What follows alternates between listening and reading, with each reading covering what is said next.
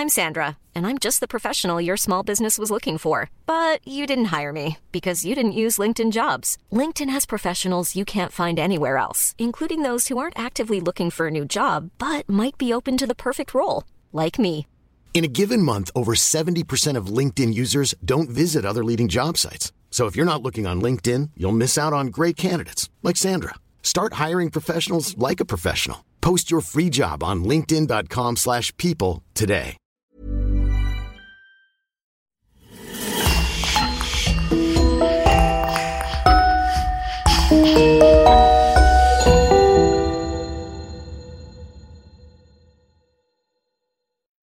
Bonjour et bienvenue à tous. Vous savez bien que ce podcast n'est pas pour les âmes sensibles, car nous avons toujours pour devise de vous amener les faits tels qu'ils se sont déroulés. Mais si vous avez le cœur bien accroché et que vous voulez plus d'histoires exclusives, vous pouvez rejoindre notre club privé lecoinducrime.com pour écouter maintenant plus de 30 podcasts inédits. C'est ce qu'ont fait Marine Bonnemer et Louise Prudhomme, qui sponsorisent l'émission de cette semaine. Nous vous remercions infiniment. Et on commence. En juin 1981, la ville de Paris se réveille avec l'annonce d'une horrifiante découverte. Les restes d'un corps mutilé de femme ont été retrouvés. À ce moment, tout laisse à penser qu'il ne peut s'agir que d'un dangereux tueur. Mais quel est donc ce dépeceur qui rôde dans Paris? Cette femme est-elle la seule victime? Y en a-t-il d'autres et combien? Une, deux, quatre, dix, vingt? Mais ce que les policiers pensaient être une enquête classique débouche rapidement dans l'horreur la plus abjecte. Car outre la sauvagerie du meurtre, c'est plus une sombre histoire de cannibalisme qui rentre en jeu, une histoire qui ne ressemblera à aucune autre dans les annales judiciaires françaises. Je vous propose de découvrir ou redécouvrir avec moi l'affaire du cannibale japonais Issei Sagawa, une affaire restée longtemps dans la mémoire collective parisienne. Avertissement. Nous prévenons nos chers auditeurs que notre affaire criminelle d'aujourd'hui contient des détails assez dérangeants portant sur l'anthropophagie, la déviance sexuelle et la morphologie humaine. Notre but n'est absolument pas de choquer, mais bien de transmettre le récit aussi fidèlement que possible. Âme sensible s'abstenir. Bois de Boulogne, 13 juin 1981. Sur les berges du lac inférieur, un couple se promène main dans la main. Il fait extrêmement humide dans cette matinée. L'été promet d'être chaud. Fatigué de marcher, il s'arrête un moment pour admirer l'étendue d'eau. Il croise d'autres promeneurs, pour la plupart des joggers, vêtus de maillots thermiques aux couleurs criardes, de collants moulants au polyester, la tête serrée dans des bandeaux et les yeux cachés derrière de grandes lunettes de soleil. Le couple, qui n'est pas du tout adepte d'exercice physique, se contente de regarder passer ces sportifs chevronnés, Walkman sur le côté, concentrés uniquement sur leur trajet de course et indifférents à ce qui se passe autour. En quittant les berges du lac pour remonter vers le parking, il s'arrête soudain. L'homme presse le bras de la femme. Tiens donc, ce n'est pas une valise que je vois là-bas? Je crois que oui. Il s'approche.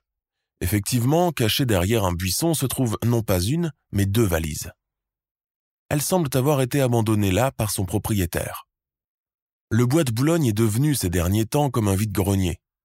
Outre les immondices et les emballages vides de préservatifs jetés par les travailleuses de la nuit et leurs clients, à présent, les habitants des quartiers alentours ont pris exemple sur eux, commençant à jeter leurs affaires usagées un peu partout dans la nature. Les deux valises sont de couleur blanche, elles ont l'air neuves mais bien sales. En s'approchant de plus près, le couple remarque qu'elles dégagent une odeur particulière, pestilentielle même. Ils échangent un regard inquiet. L'homme propose d'en explorer le contenu, mais la femme prend peur. Non, n'ouvre rien. Allons-nous-en d'ici, s'il te plaît. Mais que veux-tu qu'on y trouve? Si ça se trouve, c'est un trésor. Il ouvre le couvercle d'un clac, et là, la femme pousse un cri d'horreur qui fait écho dans toute la forêt. Les deux valises renferment des morceaux de chair humaine, une clavicule, une main, des intestins et ce qui ressemble à un utérus. De plus, l'odeur est insoutenable. À ce stade, ces témoins raconteront que cette odeur est restée collée sur les vêtements pendant des jours, même après les avoir lavés. Ils appellent la police. Changement de décor, changement de pays et changement d'époque. Je vous propose de nous rendre à présent de l'autre côté du globe, là où tout a commencé. Kobe, Japon, 1960. la Deuxième Guerre mondiale est déjà loin à présent. Les ménages japonais peuvent, pour la toute première fois depuis des années, jouir d'un peu de paix et d'opulence. Les privations, le rationnement, les troupes américaines ne sont plus qu'un lointain souvenir, bien que chaque Japonais garde en mémoire les atrocités qui ont caractérisé cette période noire. Dans les maisons, les tatamis ont laissé place à de jolis et dufteux canapés typiquement occidentaux où l'on s'assied dans une position confortable. Les cuisines dernier cri et équipées en électroménager facilitent nettement la tâche des ménagères nippones, toutes classes confondues. Le pays se dirige vers un modèle de société ultramoderne, une société qui a prouvé qu'il est possible de renaître de ses cendres et tout recommencer à zéro. La famille Sagawa fait partie de cette génération qui a connu les affres et les privations de la guerre, et compte à présent rattraper le temps perdu. Le père et chef de famille est Akira, un homme qui a profité de la transition économique pour bâtir une immense fortune dans l'industrie. Il passe parmi les plus riches de Kobe. Sa femme lui a donné deux fils auxquels il ne refuse rien. L'aîné est né le 26 avril 1949 et répond au poétique prénom de Issei, qui signifie étoile ou unique. Oh, il n'a rien d'un joli garçon, bien au contraire. Sa laideur est repoussante, sa physionomie maladive, et bien qu'âgé de 8 ans, beaucoup pensent qu'il n'a que 4 ou 5 ans. Son petit frère s'appelle Yun. Avec leur un an et demi de différence, leur maman les trouve identiques et les traite comme une paire, comme des jumeaux homozygotes en quelque sorte. Ils sont toujours habillés de la même manière et ne se séparent presque jamais. Pour Akira, la beauté d'un homme n'est rien à côté de sa fortune. La beauté s'est réservée aux femmes afin de se dégoter un bon parti. Mais un homme peut être laid, rabougri, invalide, dégoûtant, grossier, immoral. On ne mesurera sa valeur que par son statut social et sa fortune. Issei est un bébé très faible, au point que la sage-femme prédit qu'il ne dépassera pas les premières semaines. Pour éviter l'inévitable drame, ses parents l'entourent de beaucoup de soins. En plus du lait maternel, on lui administre celui d'une jument, mélangé à du blanc d'œuf, dans l'espoir de renforcer ses os et fluidifier son sang. À deux ans, le petit Issei a toujours la taille d'un nourrisson. Incapable de marcher, il est toujours porté sur le dos de sa mère ou l'une de ses tantes. Comme si cela ne suffisait pas, il contracte une encéphalite qui manque de le tuer. Il est sauvé grâce à un guérisseur de Hiroshima. Pourtant, les séquelles perdurent et il garde un poids corporel qui dépasse rarement les 30 ou 40 kilos, même arrivé à l'âge adulte. Le petit garçon, au vu de sa santé délicate, se sépare rarement de sa mère. Cette dernière développe avec lui un lien quasi fusionnel, qui devient possessif avec le temps. Le traumatisme d'avoir failli le perdre à plusieurs reprises l'a transformé en une sorte de maman tigre, toujours prête à le défendre bec et ongle à la moindre petite contrariété. Issei comprend alors très vite qu'il est le centre du monde de ses parents. Quoi qu'il fasse, il sera toujours dédouané, car justement, il est fragile, délicat, et que la mort plane toujours sur lui. On ferme les yeux sur ses bêtises, on s'incline devant ses caprices, on punit son frère ou ses cousins, même quand c'est lui qui casse un vase, renverse de l'encre volontairement sur le tapis ou fait pipi dans son lit. Mais le séjour à la maison est écourté quand il fait son entrée à l'école primaire. La séparation avec sa mère est un vrai supplice, même si c'est une affaire de quelques heures. Issei n'est pas un bon élève. Les maîtres sont sévères, les cours de calligraphie interminables. Chaque soir, en rentrant, il supplie son père de ne pas l'envoyer étudier. Mais ce dernier, bien que triste de la contrarier, reste ferme.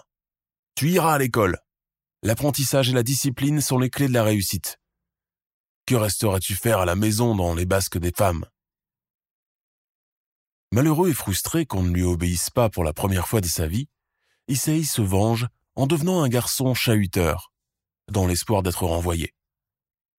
Mais le directeur et les professeurs, avertis par son père, restent hermétiques à ses caprices et le relèguent au fond de la classe pour ne pas l'avoir sans cesse sous leur nez.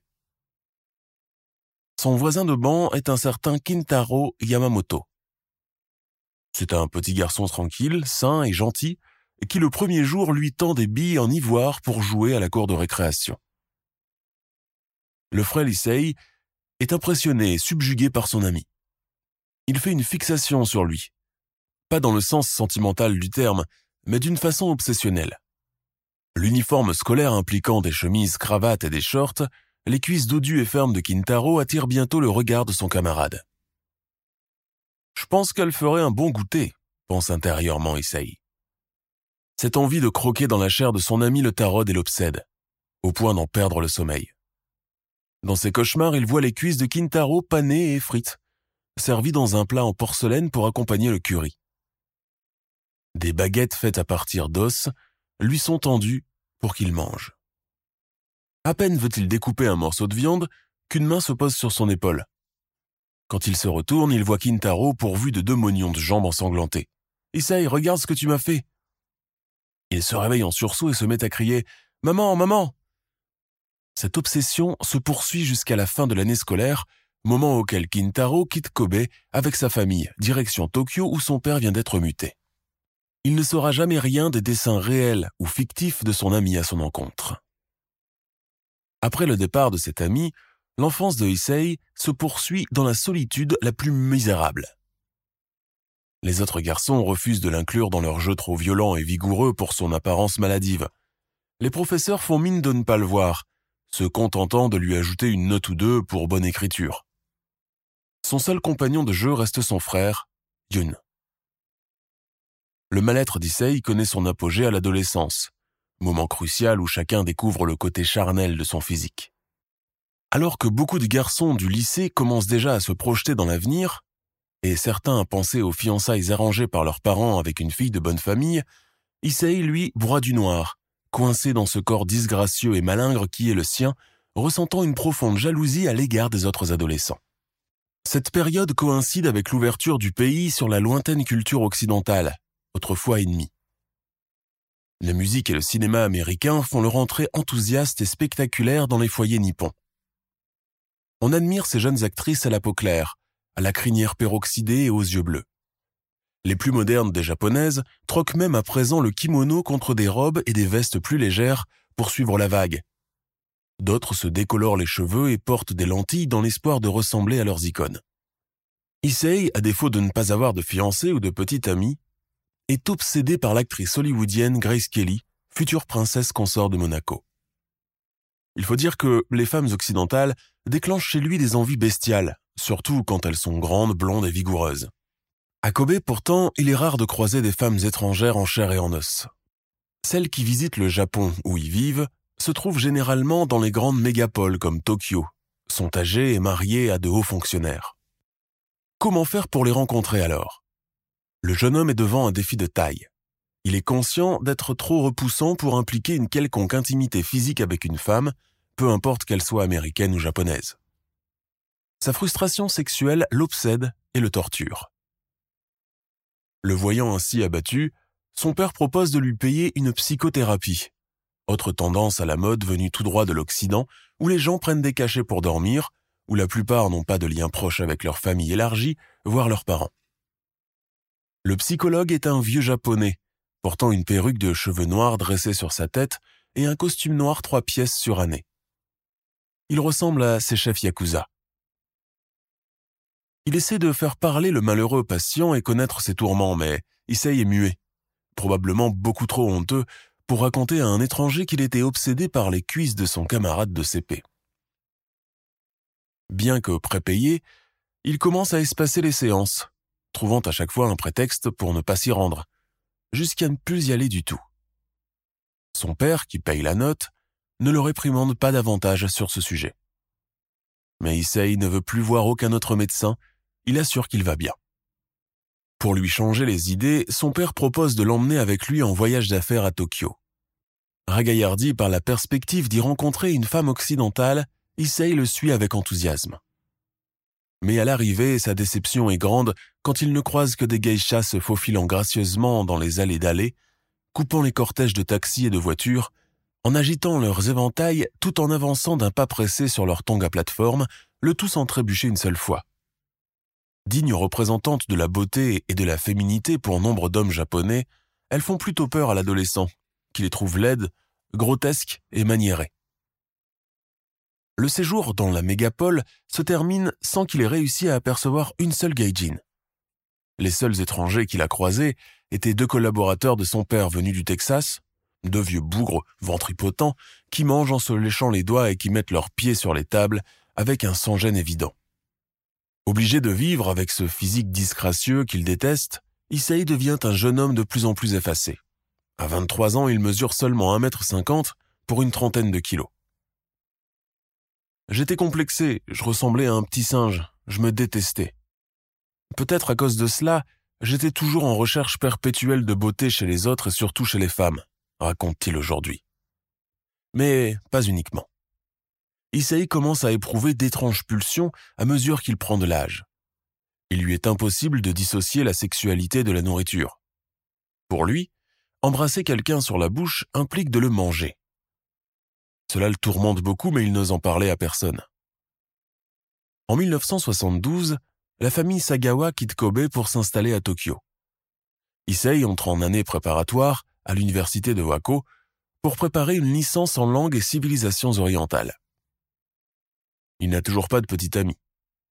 Son obsession des femmes occidentales continue toujours de le tarauder. La coïncidence veut qu'à cette époque, une étudiante allemande vienne s'installer dans le voisinage immédiat des Sagawa. J'ai vu cette fille superbe avec sa chevelure blonde. J'en avais le souffle coupé. Il tente alors de s'introduire chez elle, non pas pour l'agresser, mais pour manger un bout de ses fesses. Pour lui, c'est aussi simple que cela. Une nuit, armé d'un parapluie et le visage couvert d'un masque de Frankenstein, il met son plan à exécution. Issei s'introduit par la fenêtre, la chambre est plongée dans la pénombre. Néanmoins, il parvient à distinguer le corps de la jeune Allemande, dormant toute nue. Il s'approche en tremblant, mais par mégarde, son genou vient frôler la jeune fille. Il se réveille en sursaut, saute hors du lit et se met à hurler. Paniqué, Issei tente de se sauver par la fenêtre par où il est entré. Mais elle est plus forte que lui. Elle le saisit par le bras et le maintient ainsi jusqu'à l'arrivée des policiers. Il est inculpé pour tentative de viol, mais l'affaire ne va pas plus loin car son père vient à son secours. Pour étouffer le scandale, Akira Sagawa a une tactique toute japonaise. Il indemnise généreusement la victime afin qu'elle retire sa plainte, et ainsi faire éviter un procès à son fils. Pour un personnage connu et puissant comme lui dans tout le pays, avoir un fils derrière les barreaux est pire que la mort. Il faut savoir que les Japonais gardent souvent leurs opinions pour eux, n'aiment pas les scandales et les affaires épineuses où l'honneur est bafoué. Alors ils préfèrent souvent régler les différends à l'amiable afin d'éviter les problèmes et surtout le déshonneur. La seule punition qu'il inflige à son fils est d'être renvoyé chez un psychiatre. Ce dernier, après un entretien avec le jeune homme tout penaud, en conclut qu'il est un individu très dangereux. Mais les Sagawa sont dans le déni le plus total, refusant le diagnostic du médecin et le contestant même avec ferveur. C'est ainsi que cinq ans plus tard, en 1977, Issei s'envole pour Paris pour étudier à la Sorbonne et changer d'air. C'est la première fois de sa vie qu'il quitte son pays et sa famille. En débarquant en France, Issei est en proie au mal du pays mais aussi à une culture choc foudroyante. Accoutumé à vivre dans les jupons maternels jusqu'à très tard, habitué à l'appui et au généreux soutien moral et financier paternel, il se sent projeté dans un monde nouveau, en totale opposition avec les us et coutumes du pays du soleil levant. Ici, les mœurs sont relâchées. Les femmes sont traitées comme les hommes. Tout le monde parle très fort et semble toujours mécontent. Tout le monde fume et écrase son mégot de cigarette n'importe où, tout le monde se bouscule dans les gares, les boulevards, les boutiques. C'est donc cela la capitale de l'amour si vivace dans l'imaginaire nippon? Les stations de métro immaculées de Tokyo lui reviennent alors en mémoire comme un boomerang, ainsi que les coquettes rues dallées et silencieuses de Kyoto. Regrette-t-il déjà d'être venu À la Sorbonne, où il prépare une thèse de littérature comparée, Issei se distingue par ses bonnes notes et son assiduité. Ses professeurs chantent ses louanges, il est donné en exemple, il se sent exister pour la première fois d'avoir réalisé quelque chose par lui-même sans avoir papa et maman derrière. Pourtant, personne ne sait ce qui se passe à l'intérieur de cette âme tourmentée et déjà condamnée durement par la médecine. Si le Japon est considéré comme un véritable désert sexuel, perpétuellement écrasé par ses vieilles pudeurs millénaires, Paris en est le strict opposé. Ici, la tentation vous surprend à chaque coin de rue. Contrairement aux japonaises, pudibondes et facilement effarouchées au moindre petit compliment, les françaises n'ont pas la langue dans leur poche et disent, en général, le fond de leur pensée. Cela le choque beaucoup au premier abord, avant de se rendre compte que ce n'est qu'une différence de plus et qui fait tout son charme. Un jour, une boulangère lui dit, alors qu'il attendait sagement dans la queue, Eh vous là-bas, remuez-vous un peu, j'ai pas que ça à faire, vous pensez bien. Au Japon, un tel comportement aurait obligé la dite boulangère à s'incliner et faire ses excuses. Elle vous suivrait par la suite jusqu'au pas de la porte et s'inclinerait une seconde, puis une troisième fois, elle vous donnerait un petit pain sucré pour réparer sa faute. Mais draguer les autochtones se révèle un véritable défi pour Issei. Si la plupart sont ravissantes, il les trouve coincées, distantes et peu disposées à engager la conversation. Pour calmer ses pulsions sexuelles, le jeune Nippon ramène chaque nuit des prostituées chez lui. Possédant un 22 LR caché sous son lit, il songe à les assassiner mais n'a pas assez de courage pour passer à l'acte. L'envie de manger de la chair humaine est toujours aussi vivace. Pourtant, cela a bien failli marcher. Pendant que la prostituée se rinçait le vagin dans le bidet de la salle de bain, il est venu doucement par derrière et a braqué son pistolet sur elle, avant de finalement changer d'avis et revenir cacher l'arme en vitesse. Le séjour parisien d'Issei Sagawa se poursuit ainsi entre ses études qu'il mène brillamment le matin et sa vie nocturne peuplée de femmes vulgaires, avinées et tarifées. Et puis arrive l'année 1981, et avec elle une certaine Renée Hartevelt. Renée Hartevelt est une néerlandaise de 25 ans, étudiante d'un programme d'échange et qui fréquente le même cours que lui. Renée est belle, grande, athlétique et très gentille. Assise à côté de lui dans l'amphithéâtre, elle est la première à engager le dialogue à la fin du cours. Salut, moi c'est René, je viens de Rotterdam, c'est chouette ici. Toi tu t'appelles comment? Je m'appelle Issei Isagawa, je viens de Tokyo. Ça alors, tu es japonais, mais c'est merveilleux. Quel beau pays vous avez. Oui, oui, c'est un beau pays en effet. Je suppose que la vie doit être bien différente pour toi ici. Oui, ce n'est ni pire ni meilleur, j'essaye de m'adapter à la mentalité des gens. René se penche sur lui sur le ton de la confidence. Les professeurs en France sont un peu grognons, tu ne trouves pas? dit-elle malicieusement, un sourire au coin de la bouche. Une fossette creuse sa joue gauche. En guise de réponse, il émet un ricanement qu'il espérait être un sourire. Cette proximité de leurs deux corps le bouleverse au plus haut point. Issei sent ses jambes se dérober sous lui et ses mains devenir moites. La jeune femme ne remarque même pas son trouble. Elle lui sourit avec une sollicitude à laquelle il n'est pas accoutumé de la part de la jante féminine. Renée est brune, pétillante, d'un caractère avenant et optimiste. Sa peau est légèrement hâlée, elle porte une robe et un petit boléro en laine bleue. Ses épaules sont musclées, des épaules de nageuse. Ses cuisses dénudées sont fermes et bronzées. Rangeant ses livres dans son sac à bandoulière, elle lui fait un signe amical de la main. Enchanté d'avoir fait ta connaissance, Issei. Je te dis à lundi. Mais il est incapable de prononcer un mot. Pourtant, il se sent tellement léger intérieurement, comme si l'énorme étau qui lui enserrait la gorge pendant toute son adolescence venait enfin de lui être retiré. Une fille m'a parlé. Une fille m'a parlé. répète-t-il intérieurement sur le chemin du retour, encore incapable de réaliser la véracité de la chose. Il est sur un petit nuage, tellement heureux que les petites misères du quotidien parisien lui paraissent à présent désuètes, et même emplies de charme.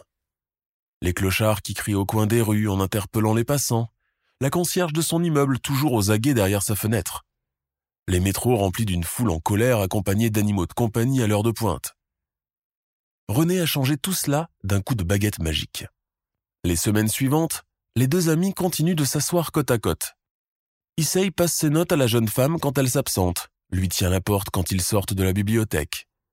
À la cafétéria universitaire, ils discutent pendant des heures entières, hermétiques au brouhaha ambiant qui les entoure. Parfois, accablé d'une étrange souffrance, Issei se met à désespérer. Je suis sûr qu'elle ne me parle que par pitié. Elle pense que je suis atteint de quelque maladie et que mes jours sont comptés. Si cette amitié entre étudiants d'échange est vécue paisiblement par René, ce n'est pas le cas de Issei qui devient obsédé par elle. Il va jusqu'à réaliser plusieurs croquis de la jeune fille qu'il lui montre pendant les pauses. Elle est extasiée à chaque fois et le remercie chaleureusement. Mais ce trop-plein de gentillesse commence parfois à l'énerver. Depuis qu'ils se connaissent, Issei est convaincu que la relation qu'ils entretiennent est exclusive et unique. Il veut obtenir plus d'elle. Oui, mais comment? Et pourtant, en voyant un jour René parler et rire avec deux autres étudiants autrichiens, Issei en est profondément blessé. Il s'aperçoit que l'attitude de la jeune femme est identique avec tout le monde, et que l'indulgence qu'elle lui manifeste n'a rien du domaine sentimental. De toute façon, elle est beaucoup trop belle pour penser à un mec décharné comme moi. À cette époque, c'est-à-dire en 1981, l'étudiant loue un petit appartement dans le 16e arrondissement, plus précisément au 10 rue Erlanger. Il propose souvent à la jeune néerlandaise de venir le rejoindre sous prétexte de travailler leur cours ensemble. Une fois, il lui prépare du sukiyaki, la version nippone de la fondue savoyarde, le fromage en moins. René est enchanté de la disposition des petits plats remplis de victuailles crues. Poissons, mollusques, légumes, œufs, herbes, le tout accompagné de bière et de saké. Voir René manger avec délectation ce plat traditionnel lui procure une satisfaction presque sexuelle. L'invitation se renouvelle à plusieurs reprises. René avoue à son amie qu'elle est nulle en cuisine et que si elle devait l'inviter chez elle, dans sa petite chambre de bonne, ce sera pour avaler une pizza surgelée ou des burgers. Dans une lettre adressée à ses parents aux Pays-Bas, la jeune femme évoque cet étudiant japonais et la solide amitié qui les unit. Sa famille est enchantée de cette rencontre et lui propose même de l'inviter chez eux lors des prochaines vacances. Elle ignore tout de ses sentiments, ou du moins fait semblant de les ignorer. Mais pour un individu aussi obsessionnel que Sagawa, l'amour est vécu dans la souffrance et de façon quasi maladive. En réalité, il ne cherche pas une relation charnelle avec elle, non. Lui, ce qu'il veut, c'est la manger. Cette idée commence à le hanter de jour comme de nuit, telle une idée fixe, l'empêchant de dormir, d'étudier et de vivre. Pendant des jours, il peaufine son plan macabre, soupèse le pour et le contre de cet acte ignoble et se prépare judicieusement avant de passer à l'acte. Renée est confiante, d'une bonne foi presque enfantine, elle ne se doute pas un instant de l'horrible dessein que son compagnon de classe envisage pour elle. À cause de mon désir cannibale, ma véritable personnalité a été engloutie par mon obsession. Un soir de début juin 1981, il décide de passer à l'acte. La veille, René trouve dans sa boîte postale une lettre d'invitation envoyée par son ami.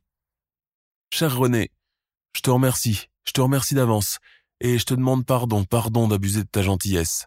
Voilà, j'aimerais vraiment que tu passes chez moi demain soir afin de m'aider pour un devoir. Je dois enregistrer des poésies allemandes demandées par le professeur et il me faut quelqu'un qui maîtrise la langue pour la retranscription. Évidemment, elle répond présente. Elle l'appelle pour confirmer sa venue. Issei a tout prévu, y compris un fusil acheté quelques semaines auparavant dans une armurerie. La soirée commence de façon décontractée. Issei sert de la bière, place innocemment son dictaphone sur le bureau. Je ne pourrai pas lui tirer dessus si elle me fait face. Pourvu qu'elle ne se retourne pas, pourvu qu'elle reste dans cette position. René vient s'installer au bureau et lui donne le dos. Elle entame la lecture sur le poème choisi par Issei et qui parle de cannibalisme. Le maléfice de l'homme courbé, c'est qu'il ne peut se retourner. Ses vertèbres sont écrasées, et il ne peut ainsi avoir ce géant centipède qui lui marche sur l'échine. Celui qui veut échapper à l'air suffoque et crache ses poumons noircis par le vide. La détonation part. Le fusil possède un silencieux. Dans l'immeuble, personne n'a rien entendu. Le voilà meurtrier. Il ne suffit que d'une fraction de seconde pour projeter un homme d'un côté à un autre. René s'effondre, la balle lui a traversé la nuque, la tuant instantanément.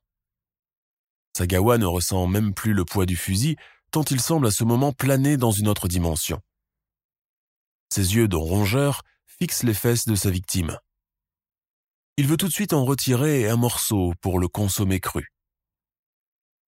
Sagawa s'apprête à procéder au massacre de cette femme qui, quelques minutes auparavant, vivait encore, conversait joyeusement avec lui sur le canapé en trinquant sa canette de bière contre la sienne.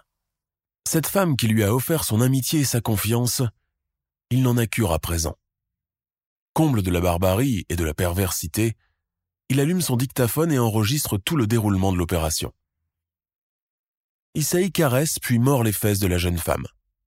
Puis il s'empare d'un couteau de cuisine et se met à déchiqueter la chair du postérieur. Il y trouve des couches de graisse et ne parvient pas à arriver à la chair. Alors il abandonne son couteau et continue à la main. Il détache un morceau et l'avale. Il sent un frisson lui parcourir tout le corps. Puis, il s'adonne à un acte de nécrophilie et l'embrasse sur la bouche en lui disant pour la première fois je t'aime en français. Après, il débute le dépeçage. Ce qu'il ne sait pas, c'est que la peau humaine est trop épaisse. Mâcher devient rapidement une épreuve pour lui, et il a la mâchoire endolorie à force de mastiquer. Son cannibalisme atteint des sommets quand il avale le clitoris et les poils pubiens de René, tout en s'abstenant de les mâcher, parce qu'elle avait ses règles et qu'apparemment le sang menstruel le dégoûte. Après cela, il ressent une espèce d'orgasme au point d'éjaculer sur la moquette. Le meurtrier cannibale passe 48 heures avec le corps de sa victime. 48 heures qu'il consacre à détailler le corps d'une manière presque chirurgicale, choisissant les morceaux qu'il veut consommer dans l'immédiat et stocke le reste dans son frigo. Quand j'en ai mangé quelques jours plus tard, avant mon arrestation, la chair s'était attendrie et avait un meilleur goût. J'ai eu une préférence pour le cou, mais aussi sa langue qui était délicieuse. Je l'ai arrachée et avalée. Si vous voulez faire ripaille, il faut manger les cuisses, raconte aujourd'hui le meurtrier cannibale. Et d'ajouter encore, si cela avait été possible, je l'aurais mangée vive. Franchement, je ne comprends pas pourquoi personne ne ressent besoin de manger une autre personne. Vous n'avez jamais ressenti cela, vous? dit-il en s'adressant au journaliste. Mais quelques jours plus tard, après cet horrifiant carnage, Issei Sagawa a comme une soudaine prise de conscience. Il est tenté d'appeler les pompiers et la police avant de changer d'avis rapidement. Tu as attendu cela depuis 32 ans. Pourquoi reculer maintenant? Tout compte fait, il décide de se débarrasser des restes du corps. Pour cela, il choisit l'un des lacs du bois de Boulogne. Dans la soirée du 12 juin 1981, il appelle un taxi. Ce dernier arrive et l'attend, posté devant la porte. Sagawa l'aperçoit de la fenêtre. Le chauffeur est en train de fumer une cigarette. Dans le petit hall d'entrée, deux valises sont posées là. Elles pèsent une tonne. Un vrai défi pour son corps décharné. Effectivement, les deux barrages sont lourds. Il fait à peine deux pas qu'il est déjà en sueur. Son pouls bat très fort. Il ferme la porte, tourne la clé, la met dans sa poche et prend l'ascenseur. Le trajet jusqu'au bois de Boulogne semble durer une éternité. Pourtant, ce n'est pas la première fois qu'il l'emprunte. Un mois auparavant, il y avait accosté une prostituée avec un fort accent yougoslave et ils sont partis ensemble dans son appartement. Elle sentait fort le parfum. Il avait remarqué qu'il lui manquait deux molaires. Elle s'est tortillée en rigolant quand il s'est dévêtu devant elle. Il aperçut de la méchanceté dans son regard vitreux. Pas la peine de lui rappeler qu'il a un tout petit sexe. Cela le complexe déjà assez comme ça. Paris, la Seine. Il fait tellement gris aujourd'hui. Quelle heure est-il maintenant à Tokyo? Le taxi s'arrête devant l'entrée du bois. Sagawa descend avec ses deux énormes bagages. La trêve du trajet en voiture ne l'a pas reposé de son fardeau. Les valises semblent avoir doublé de volume, et maintenant c'est à peine s'il peut les tirer. Surtout, il faut faire vite. La présence de quelques promeneurs le dissuade de terminer son horrible besogne, alors il laisse tout là, à l'abri d'un buisson, et prend la fuite. Quelques instants plus tard, le voilà qui repart, le visage dissimulé derrière de grosses lunettes aviateurs. Le couple qui repère les valises voit d'abord une longue traînée de sang avant d'en découvrir le contenu. Épouvantés, ils appellent la police en catastrophe. Celle-ci arrive sur les lieux quelques instants plus tard, elle trouve effectivement les restes de la victime, notamment une clavicule, une main, des intestins et ce qui ressemble à un utérus. Une vision de cauchemar. Quel monstre humain serait capable d'une telle cruauté? Les choses s'accélèrent et une autopsie est ordonnée. Les premiers résultats montrent que la victime a été tuée d'une balle dans la nuque et que son visage a été horriblement mutilé. Toutefois, l'identification du cadavre se révèle impossible. Nous ne sommes pas encore à l'époque du dépistage par ADN déjà en vigueur en Amérique du Nord. Les policiers français travaillent à cette époque avec les moyens du bord et justement, ils savent d'emblée qu'ils disposent de peu d'éléments. La chasse à l'homme commence à Paris et c'est le commissaire Olivier Foll de la PJ qui est chargé de l'enquête. Le soir, la découverte des valises dans le bois de Boulogne est annoncée lors du journal télévisé de 20h sur Antenne 2. Le lendemain, c'est un chauffeur de taxi qui se manifeste auprès de la police. Il y a deux jours, j'ai chargé un homme asiatique dans le 16e rue Erlanger. Il voulait aller au bois de Boulogne. Cela m'a un peu intrigué vu qu'il portait deux grosses valises. Moi, je m'attendais plutôt à ce qu'il me dise Orly ou la gare de Lyon. Enfin bref, il m'a payé la course et m'a même ajouté un pourboire. Il était pâle, très petit et ne pesant presque rien. Je dirais une quarantaine de kilos, tout au plus. Ce témoignage clé suffit à la police.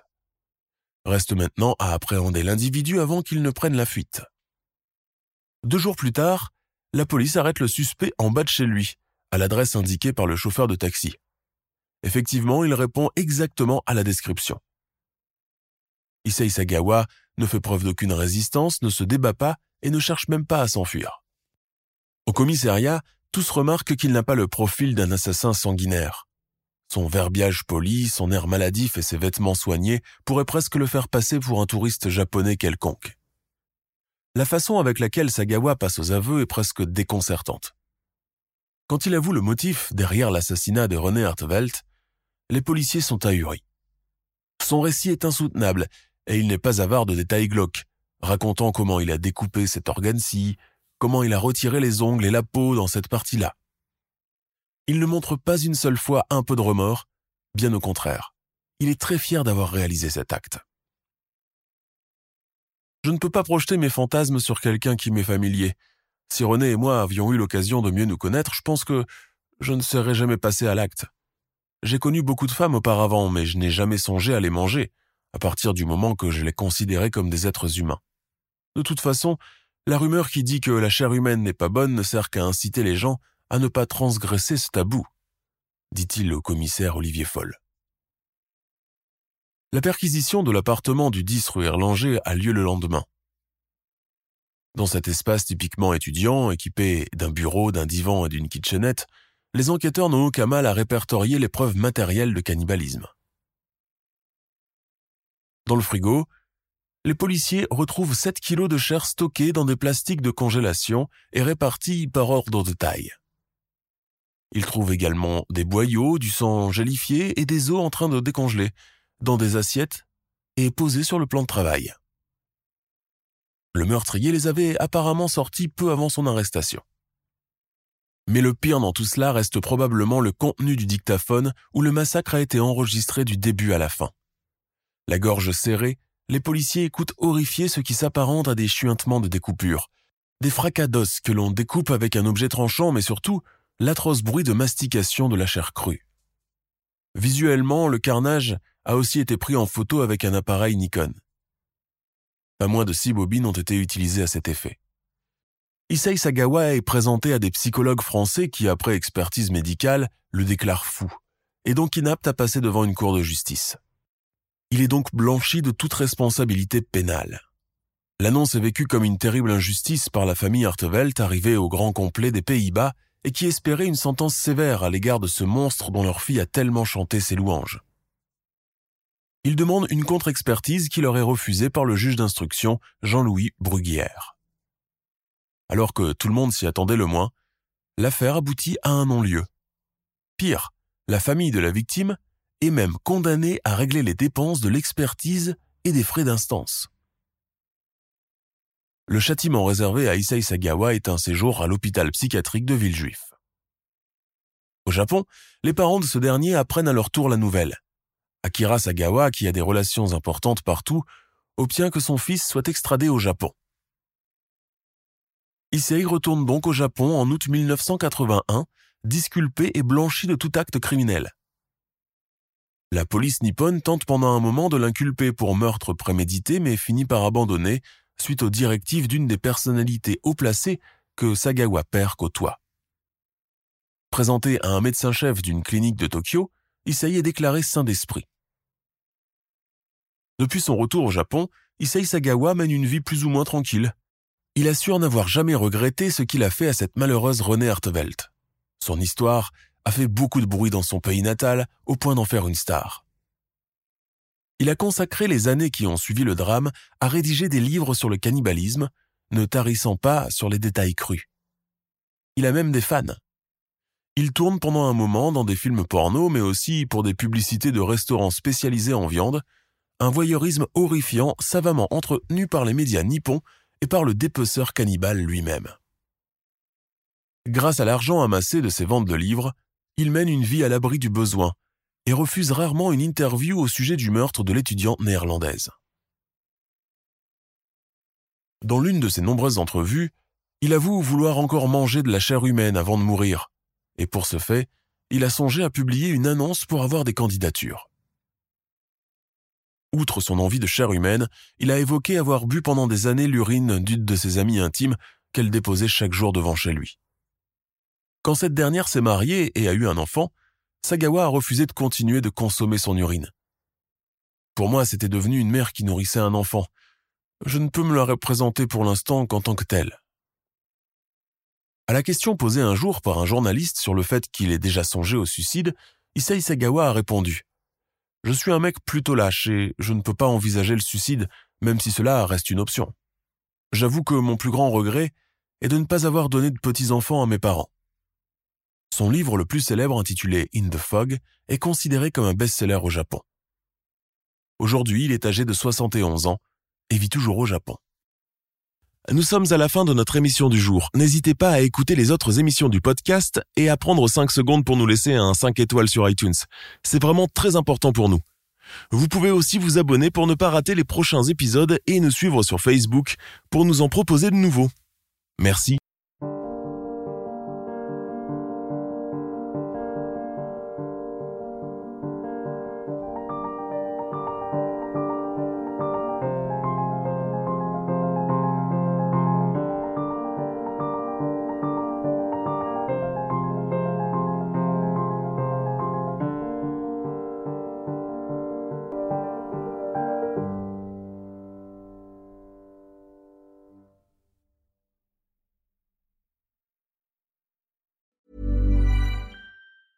Planning for your next trip?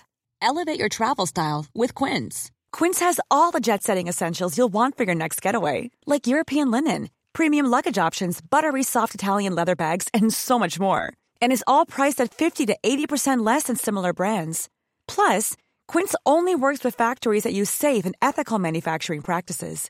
Pack your bags with high-quality essentials you'll be wearing for vacations to come with Quince. Go to quince.com slash pack for free shipping and 365-day returns.